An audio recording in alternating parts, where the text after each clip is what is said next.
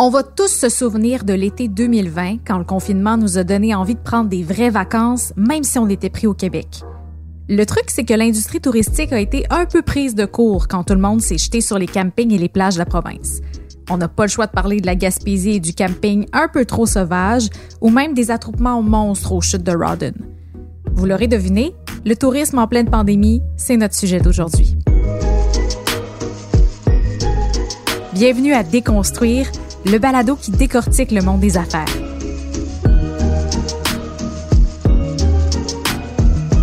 Je m'appelle Anne-Sophie Roy et aujourd'hui, on explique comment la pandémie a changé le paysage du tourisme au Québec.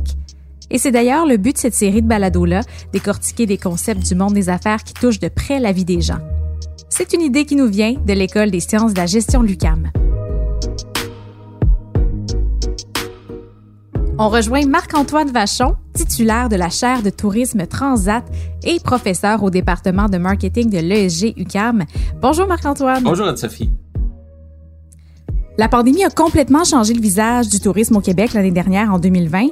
C'était quoi le portrait avant et qu'est-ce qui a été fragilisé avec la pandémie? Le portrait, il, est excellent. On connaissait des, augmentations année après année. Euh, et puis, le, il y avait le tourisme urbain était très fort. Mhm. Euh, Montréal, Québec servait de porte d'entrée, l'Outaouais aussi. Euh, donc, on avait beaucoup de touristes internationaux. Hein, faut pas oublier que les touristes internationaux, bon, en, tête de pipe, c'est à peu près le quart, hein, à peu près 24% des touristes sont internationaux, mais amènent un peu plus de 50 des, des revenus. Alors, ça. C'est énorme. Ce qui est énorme. ça allait très bien. Et euh, euh, là, la, la, là, la catastrophe est, est arrivée, mais c'est pas parce que le système ne fonctionnait pas. Au contraire, ça allait très bien. Ça allait tellement bien que euh, et puis la, la, la, la débarque est tellement importante qu'on s'attend à revenir à, ce rythme-là de 2019, par exemple, à, avant pas avant trois, quatre, des fois même cinq ans. Faut pas oublier que les, les revenus internationaux sont tellement importants que le tourisme compte comme étant le cinquième produit d'exportation du Québec. Alors, imaginez les dollars que ça représente. Hmm. Alors, ce portrait-là qui était, qui était très bien, on était dans le développement de produits, on pensait à l'expérience client, on pensait à raffiner des produits. Eh bien là, il a fallu se relever les manches et, et euh, voir de, nouveaux défis qui, euh, qui, qui se pointaient. Donc, c'est une situation un peu inévitable pour l'industrie. Puis quand vous dites ça va prendre trois, quatre, même cinq ans pour rattraper le temps perdu, ça, c'est en termes vraiment euh, financiers. Là. Exact, financier lié beaucoup à l'arrivée de, de, touristes internationaux, à la reprise réelle des activités, parce qu'il y a des activités qui sont planifiées très, très à l'avance. Si on parle au, si on pense aux croisières, au tourisme d'affaires. Alors, pour euh, faire en sorte que, je vous dirais que le monde entier, euh, pour imaginer que le monde entier soit vacciné, qu'on accepte de prendre tout le monde comme avant, sans discrimination aucune, ben ça peut prendre un, certain temps. C'est énorme. Et, parmi les défis, bien sûr, il y a, eu la, main-d'œuvre. Oui. la, pénurie de main-d'œuvre, c'était peut-être le problème numéro un au, Québec et dans, plusieurs régions. Et puis là, ben, on, sait qu'avec euh, non seulement avec des défis sanitaires, mais aussi des fois avec euh, euh, une certaine aide gouvernementale, ben, ça a amené une couche de défis supplémentaires à, ces, à, à les recruter des travailleurs. Alors, euh, l'industrie a pas chômé, a pas manqué de défis en raison de la pandémie, ça je vous le confirme. Oui, justement, parlant d'aide gouvernementale, on peut penser aux jeunes travailleurs, étant donné que c'est une industrie saisonnière. Bon, ben, la plupart travaillaient l'été occasionnellement.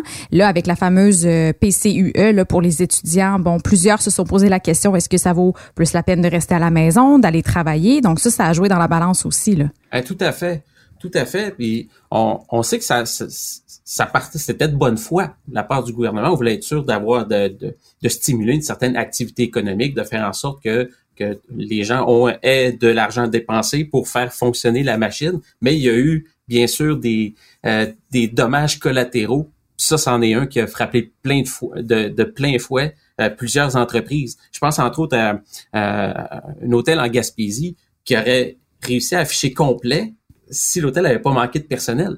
Donc, donc c'est vraiment une diminution des revenus qui est causée parce qu'on manque de main d'œuvre, on manque de personnes euh, qui viennent porter main forte à l'entreprise. Ça, ça c'est, il y a des, des fois il y a des, des péchés capitaux là, ben ça, ça, ça en est un. C'est des pertes de revenus pour des raisons qui sont vraiment très très choquantes. Puis ben, on le sait, les vacances de l'année dernière ont été très différentes de celles qu'on a connues par le passé, là, en raison de, en raison évidente, pour des raisons évidentes. Qu'est-ce qu'on a appris euh, l'année dernière des voyageurs québécois? Bien, les, les, voyageurs aiment le Québec. Il y en a plusieurs, mm. ça, fait, ça faisait longtemps qu'ils l'avaient pas découvert. Plusieurs se sont permis d'aller dans des régions qui, qui étaient peut-être dans le plan B ou plan C, euh, on sait que plusieurs Québécois euh, traversent la frontière, plusieurs vont aux États-Unis. Ben, L'année dernière, c'était peut-être pas euh, possible de le pas faire. Recommandé, ouais, oui, pas, et pas recommandé non plus. Alors, on, on s'est tourné vers le Québec et ça, et ça, ça a été une très bonne nouvelle pour l'industrie québécoise, l'industrie touristique, mais aussi pour les, les, les Québécois qui voyaient hey, notre terrain de jeu, il est pas si mal finalement. 76% hmm. des Québécois qui ont visité le Québec veulent découvrir encore plus de Québec. Puis là, ben, on s'est créé une armée d'ambassadeurs. Et on s'est créé des gens qui vont parler autour d'eux, dire ah, moi je suis je suis allé à cette île, c'est le fun, je suis allé à Gaspésie finalement, euh, je suis allé euh, et on sait que le bouche à oreille ah, c'est la source numéro un d'information. Puis même si Internet, c'est c'est vraiment important dans la recherche d'information puis dans la réservation. Bien souvent la, la recherche Internet est initiée par un conseil d'un ami par une histoire qu'on s'est fait raconter pour dire moi aussi je veux vivre ça. Fait que ça c'est une bonne nouvelle pour faire en sorte que cette roue-là, qu'il y ait des Québécois qui continuent à voyager au Québec. Ça, on, peut on peut penser que cet été ça va ça va arriver. Puis des fois de, façon un petit peu obligée, on n'aura pas nécessairement d'autres alternatives. Mais on pense qu'il va y avoir un effet rémanent, un effet qui va rester des Québécois qui vont dire finalement le Québec c'est le fun, il y a plein de choses à faire. Parce que justement la vie de nos voisins compte pour beaucoup plus que ce qu'on peut lire sur internet. Et comme on n'a pas le choix ben euh, c'est ça. C'est une source fiable et crédible. Un ami plutôt que sur internet des fois c'est une source qu'on dit commerciale. Alors est-ce la vérité? Est-ce qu'on sucre les choses un peu? Euh, tout à fait Anne-Sophie puis justement comment l'industrie s'est adaptée pour accueillir une clientèle qui a priori avait pas vraiment d'autre choix que de voyager au Québec qui pouvait avoir des grandes attentes? Ça a été un, ça a été un défi. Premièrement, le défi numéro un, c'était la fameuse couche sanitaire à rajouter. Ah euh, oui. Parce que avant, c'était pas dans les c'était pas dans les enjeux La, sécurité même ici au Québec la sécurité au niveau de la, disons de la criminalité c'est pas vraiment un enjeu là il y a personne qui s'empêche d'aller en Gaspésie parce que il y a plus de voleurs ou, quoi que ce soit tu sais c'est pas une question qu'on se pose au Québec mais là d'avoir ce souci là de dire OK là maintenant quel protocole? Puis en plus, c'est des questions euh, auxquelles on n'était pas habitué de répondre. Hein, mm-hmm. quoi? Imaginez, on a déjà vécu dans une, à une époque où on ne connaissait pas l'existence du mot variant. Puis en passant, ça a l'air d'être la belle époque dans le temps qu'il n'y en avait pas de variant. Il y avait juste un ennemi, c'est un virus. Alors, de, de dire comment on fait c'est le lavage de mains, la gestion des files d'attente, la réservation. On n'était pas prêt à ça. On n'avait pas les outils. On le savait qu'Internet, la technologie, ça pouvait nous mener là, mais on n'avait pas le sentiment d'urgence, bien souvent, à dire, ah là, il faudrait que j'aie une billetterie en ligne bon, les gens vont venir, puis ils feront la file. Puis, euh, Il y avait beaucoup d'éducation à faire autour de ça. Là. E-, exactement. Et de, de l'éducation, de la technologie, euh, de la formation au niveau des ressources humaines. Et puis tout ça, c'était compacté, c'était compressé dans un laps de temps très, très serré. Mm-hmm. Alors ça, ça fait partie euh, vraiment des adaptations qu'on devait faire et qui ont été bien réalisées. Hein, J'aimerais quand même le noter, puis je veux saluer l'industrie parce que il y a quand même eu un, il y a quand même eu un été touristique l'année dernière. Ça n'a pas été facile pour Montréal, Québec, pour certains centres urbains régionaux. Je pense par exemple à Chicoutimi au Saguenay-Lac-Saint-Jean. Ce genre de, de grandes villes-là, ben, ça a été un petit peu plus difficile. Mais les gens se sont déplacés. Hein? Et ça, ça, a été bien documenté, notamment par, par les médias. Et il n'y a pas eu de foyer d'éclosion. Inquiétez-vous pas, s'il y en avait eu, on l'aurait su. On l'aurait su. exactement. Alors ça, je pense qu'on peut saluer le travail de l'industrie et qui, qui est encore plus prête à faire face à ces défis-là pour euh, les, les, beaux jours qui s'en viennent. Oui, puis c'est des dépenses aussi additionnelles quand on pense aux fameux plexiglas, là, euh, les, les entreprises qui doivent mettre la main là-dessus, euh, tout, réorganiser la billetterie, toutes les, les aires communes aussi, c'est des, des coûts additionnels vraiment Exactement. On peut pas passer à côté de ça. Exactement. Il y a eu, il y a eu des programmes euh, gouvernementaux, euh, euh, fédéraux, parfois provinciaux aussi, pour aider. mais c'était une aide, ça, ça compensait pas tout non plus. Et, et là, on parle des entreprises. Mais les municipalités aussi. bon, le, il y a eu certains, certaines anecdotes fâcheuses qui ont bien été rapportées. Euh, il y a eu des, des, véritables défis pour certaines municipalités. Euh, je pense à je pense à, Rodden, je pense à, Bonaventure.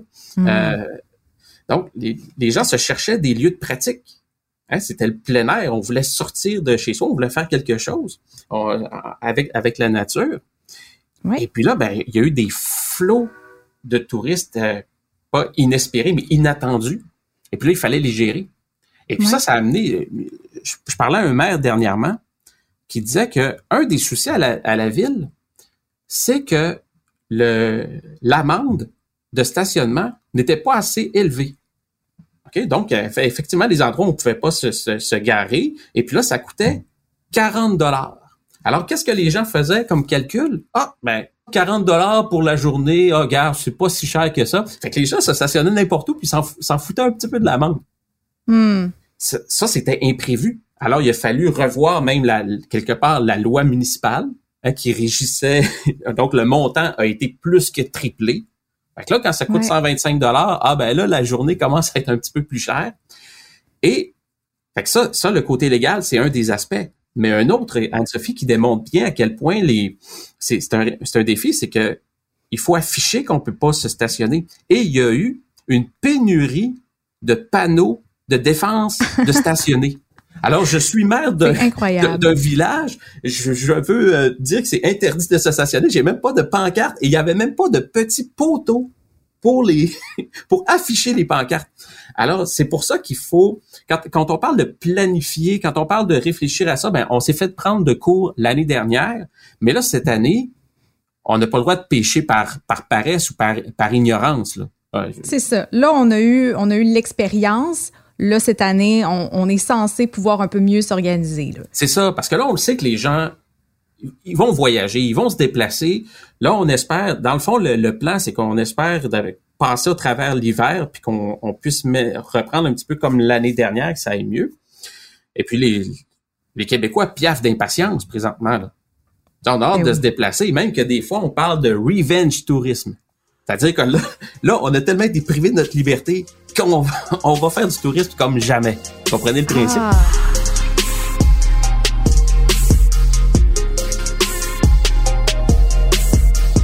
Marc-Antoine, vous avez amené un sujet euh, vraiment intriguant, le revenge tourism. C'est quoi exactement? Ben, c'est-à-dire qu'on est, on a tellement été brimé au niveau de, notre liberté. Hein, on, on, est tellement, on est tanné d'être confiné. là. Ouais, c'est ça. Exactement. Et là, on piaffe d'impatience. Alors, quand les choses vont être possibles, alors on va euh, manger du tourisme comme jamais. Alors, ben, on était habitué, puis c'était quand même euh, un âge d'or dans l'histoire du monde, hein, dans l'histoire de, la Terre. Comme être humain, on pouvait aller à, à peu près ou presque à n'importe où. Tu sais, là, des fois, la pire chose, c'était un, visa puis deux, trois vaccins. Là. Euh, alors, cette liberté-là qu'on prenait pour acquis, ben là, on l'a perdu de façon très, très abrupte. Et puis, mhm. on se rend compte que euh, les voyages qu'on était certains de faire maintenant, ben ça devient sur euh, sur une espèce de bucket list. Là. Bon, j'espère pouvoir y retourner un jour, pouvoir le faire, ça, des choses qu'on prenait pour acquis. Alors, le revenge tourism, c'est un petit peu ça, c'est le concept de de maximiser à nouveau, là, quand je vais pouvoir ressortir, je vais manger du tourisme. Puis ça, on, le sent. Euh, les gens qui avaient d'impatience, oui, mais au Québec, faut pas oublier qu'on a une situation géographique. Je veux pas dire unique sur Terre, là, mais quand même pas loin. OK? Comme, hmm. comme euh, pays occidental, et avec notre niveau de vie, il y a, y a pas beaucoup de sociétés sur Terre qui vivent un hiver aussi rigoureux que nous. Oui. OK? fait que là, là, après, on, en a un bon cette année aussi. Oui, c'est ça. en plus, hein, il, est au rendez-vous. Alors, c'est normal que nous, là, au printemps, là, ça commence à fondre, là, puis on a hâte de, se mettre en short, puis on a hâte de, tu sais, là, on, compte les jours au calendrier. Exactement. On, raccourcit tout ce qu'on a de vêtements très, très rapidement. Et, ça, là, en plus, donc, d'avoir été limité dans notre liberté, bien ça, cette sortie-là, printanière, euh, pré-estivale va être encore euh, plus forte qu'auparavant. Et, et d'ailleurs, l'été dernier, plusieurs personnes se sont lancées dans les rénovations hein, pour ah compenser. Donc, si je peux pas voyager, je vais refaire mon patio, je vais m'acheter une piscine. Puis ça, ça a très bien été les achats de piscine et, ça continue à, l'être. Mais après un, après un été confiné dans sa cour, à un moment donné, euh, je pense que plusieurs personnes étaient prêtes à le faire un, un été, là, mais un deuxième été, on peut s'attendre à ce que des gens soient encore plus prêts à, je veux pas dire à, vouloir prendre le risque, mais il y a plusieurs qui vont se laisser convaincre de dire là, regarde, j'ai, je suis resté chez J'ai fait ma part. J'ai fait ma part, exactement. Là, je suis rendu à aller profiter de la vie.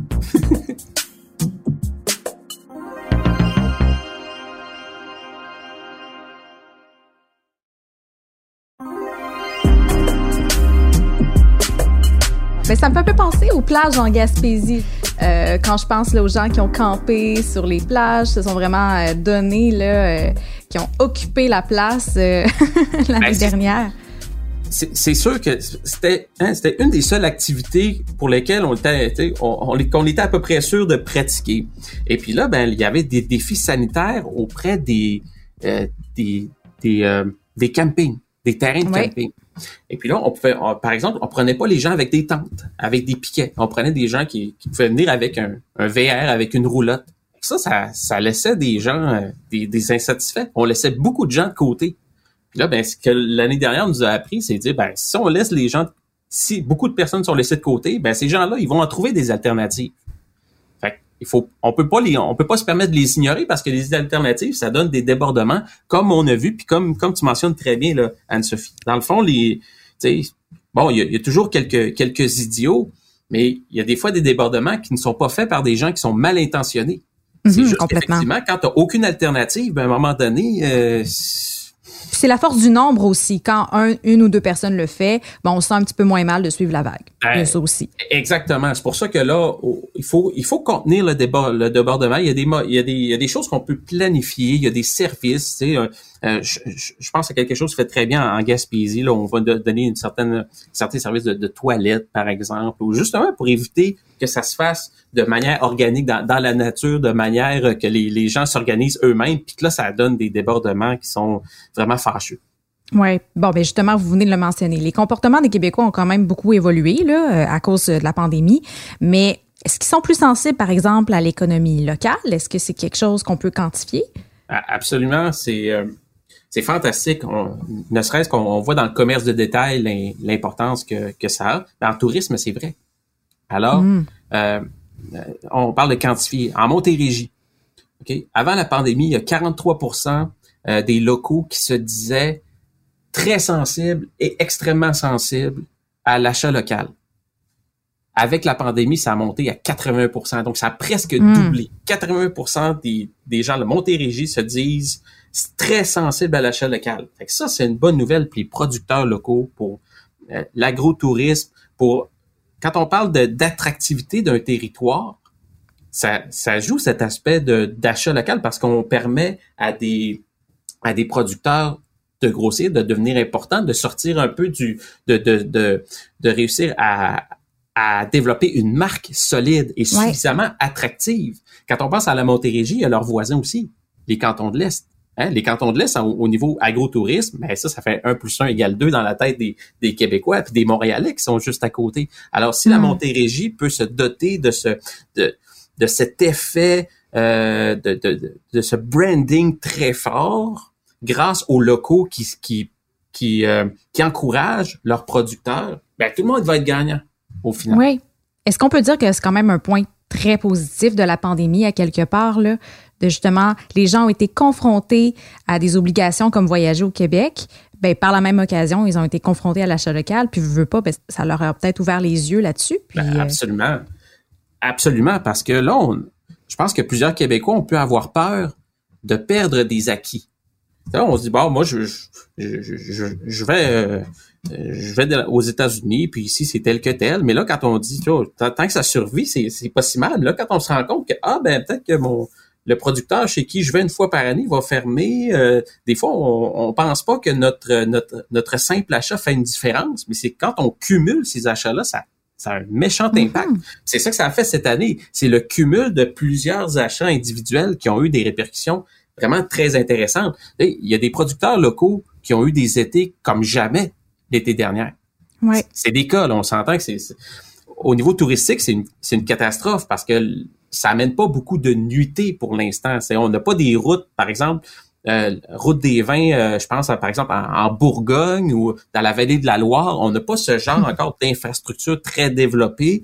Il y a peut-être Brome-Missisquoi qui, a, qui, a, une avance là-dedans, mais c'est pas dans nos mœurs beaucoup euh, au niveau du, tourisme de masse québécois d'aller, de, de, voyager avec notre ventre tant que ça et que ça génère des nuitées. Mais au moins, ça, ça amène un certain pansement. Ça dit, bon, ben, il y a une activité et on espère que ça, ça, ça permet à des, à des locaux de devenir plus forts et d'être plus attractifs et de permettre à d'être de garder plus captifs certains Québécois plutôt qu'ils aillent ailleurs, mais ben, qu'ils restent ici parce qu'on a des belles choses ici.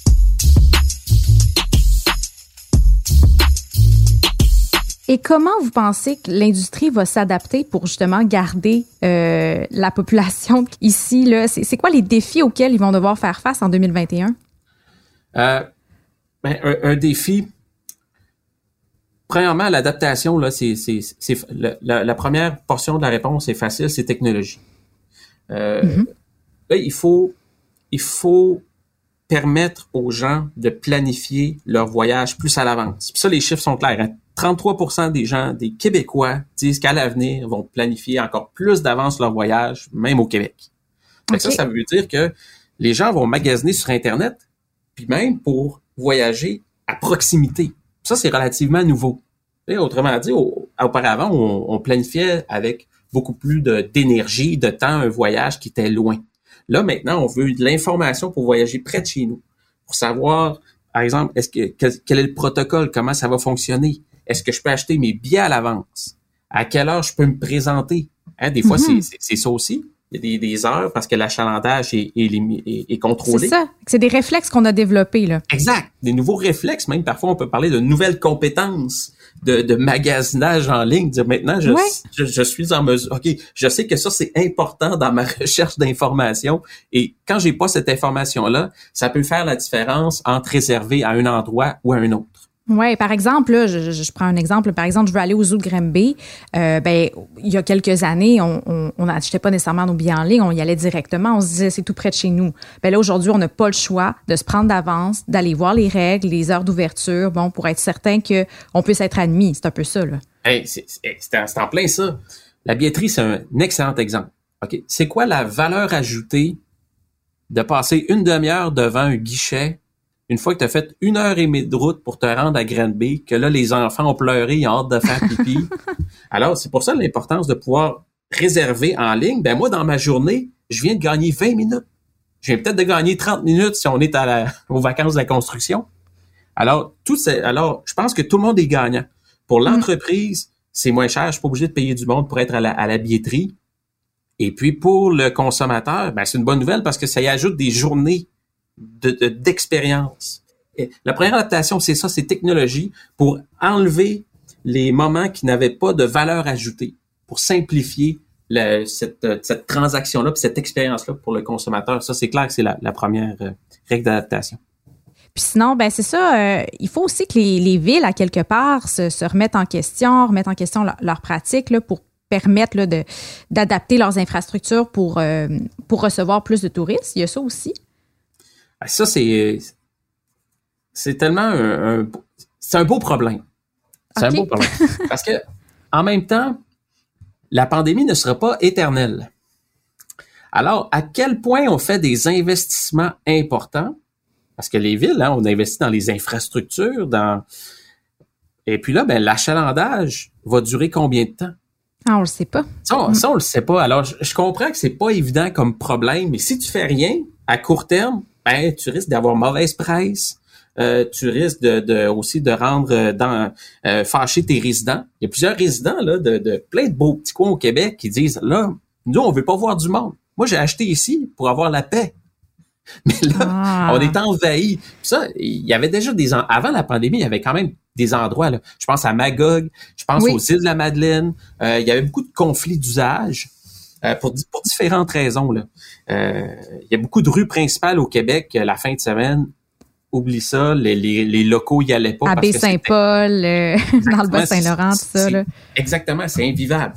Mais en même temps, je dirais, l'animation de la ville est rendue possible souvent grâce aux touristes. Tu sais, d'avoir des microbrasseries, d'avoir des restaurants, ben c'est souvent les, les, touristes jouent pour une part importante des revenus. Si on prend Montréal, le, le tourisme d'affaires est excessivement important. Parce que même si il compte peu en termes de tête de pipe, euh, les revenus par touriste d'affaires sont très importants pour les pour les hôtels, les grands hôtels, pour les grands restaurants. Alors, euh, alors faut pas négliger l'aspect de que l'apport de ces touristes là dans la vie municipale, je vous dirais, puis l'animation urbaine. Fait que c'est des choix qui sont pas évidents. Mais on peut pas dire on en, on prend personne, on en prend plus, sinon ça va être les locaux même qui vont en souffrir. Alors c'est pas c'est pas un problème facile. L'été dernier, on parlait beaucoup de l'arrivée du vaccin, comme quoi ça allait tout régler. Euh, maintenant qu'on l'a le vaccin, la réalité est très différente. Alors, à quoi ça va ressembler l'été 2021, vous pensez? L'été 2021 va être similaire à l'été dernier, c'est-à-dire qu'on n'aura pas atteint l'immunité communautaire, ce qu'on voulait atteindre pour permettre à tout le monde d'aller un petit peu partout, de reprendre une vie normale. Euh, la bonne nouvelle, c'est que on a appris de l'année dernière. Mm-hmm. Et puis ça, tant entreprise que consommateur. Là, on a appris comment mettre un masque. Là, on se souvient qu'on riait souvent de, ça, là, euh, de nous, On mettait les masques tout croche. E, exactement. Fait on a appris là, les, les masques, la distanciation. Euh, bon, ça, on, l'a appris. Puis les entreprises aussi, ont les, les, les plexiglas, euh, les, les purelles de ce monde, où placer ça, comment est-ce qu'on fonctionne. Fait le, le système est quand même bien rodé. C'est ça. et puis là, faut, faut pas, faut se rappeler aussi que l'année dernière, l'été touristique a été lancé je dirais, un peu après la Saint-Jean. Alors même à la Saint-Jean-Baptiste, on pouvait pas dire qu'on était en, saison d'été touristique. Alors qu'actuellement, ça commence à, à la, fin de semaine des Patriotes, la fête des Patriotes. Donc, aussitôt que le ça a été retardé, là, vraiment. Exactement. Fait qu'on a perdu un petit peu plus qu'un mois et demi l'année dernière. Fait que ça, on peut aussi être confiant que ça va aider les entreprises à avoir euh, plus de temps pour recevoir des gens, donc plus de revenus et puis d'avoir des euh, donc et comme consommateur d'avoir plus d'alternatives aussi à, à réaliser. Fait que ça on peut euh, je, suis quand même optimiste sur euh, l'été touristique. Ah, c'est bien. Puis j'ai envie de vous demander pour la fin, si vous aviez un petit guide du parfait touriste québécois, les, meilleures pratiques à adopter en tant que, que touriste cet été pour faciliter la vie à, notre industrie, à, nos, à nos, nos industries locales, tout ça, auriez-vous des trucs? Ben, premièrement, c'est de, de, magasiner localement. Là. Je, pense à, Bonjour, euh, Bonjour Québec. Bonjour Québec, oui. Oui, euh, qui est le site euh, gouvernemental, donc qui est un espèce de catalogue d'expériences qui, mm-hmm. qui peut ouvrir beaucoup les horizons. Puis c'est, je pense que c'est ça le, message à retenir, c'est que est-ce que les, les Québécois connaissent bien leur Québec? Et l'année dernière, là, on s'est bien rendu compte que, que non. Et, même chose, les entreprises, est-ce qu'ils connaissaient bien leurs Québécois? Des fois, non. alors, hmm. alors, je pense qu'on peut être euh, facilement surpris en allant magasiner dans ce, ce je sais pas là, à quel point euh, il va y avoir de nouvelles personnes qui vont l'utiliser, qui n'étaient jamais allées sur ce genre de, de site-là, Bonjour Québec. Mais je vous invite à, y aller. Il y a, il y a, ces sites-là, mais aussi les, les ATR, donc les associations touristiques régionales, ont chacun leur, leur branding, leur approche euh, pour montrer comment, comment planifier un séjour. Et je suis certain que ça peut ouvrir les yeux, dire ah je savais pas que je pouvais faire ça, ah, ah c'est ben facile comme ça, il y a billetterie, je peux je peux réserver à l'avance. Donc il y, a, il y a beaucoup d'avancées qui ont été faites et qui peuvent permettre de de rêver de, donc, on planifie à l'avance, ensuite on, le rêve, on dit ah, bon, dans quelques mois, ça va être le fun, je vais faire ça. Alors moi, ça serait vraiment mon conseil numéro un, de, de se faire charmer par ce, ces, ces genres de catalogues d'expériences qui nous sont offerts. Oui, euh, ouvrir ses œillères puis voir ce que, ce, que, ce que le Québec nous offre surtout. Merci beaucoup. C'était Marc-Antoine Vachon, titulaire de la chaire de tourisme Transat et professeur au département de marketing de l'ESG UCAM. Je suis Anne-Sophie Roy.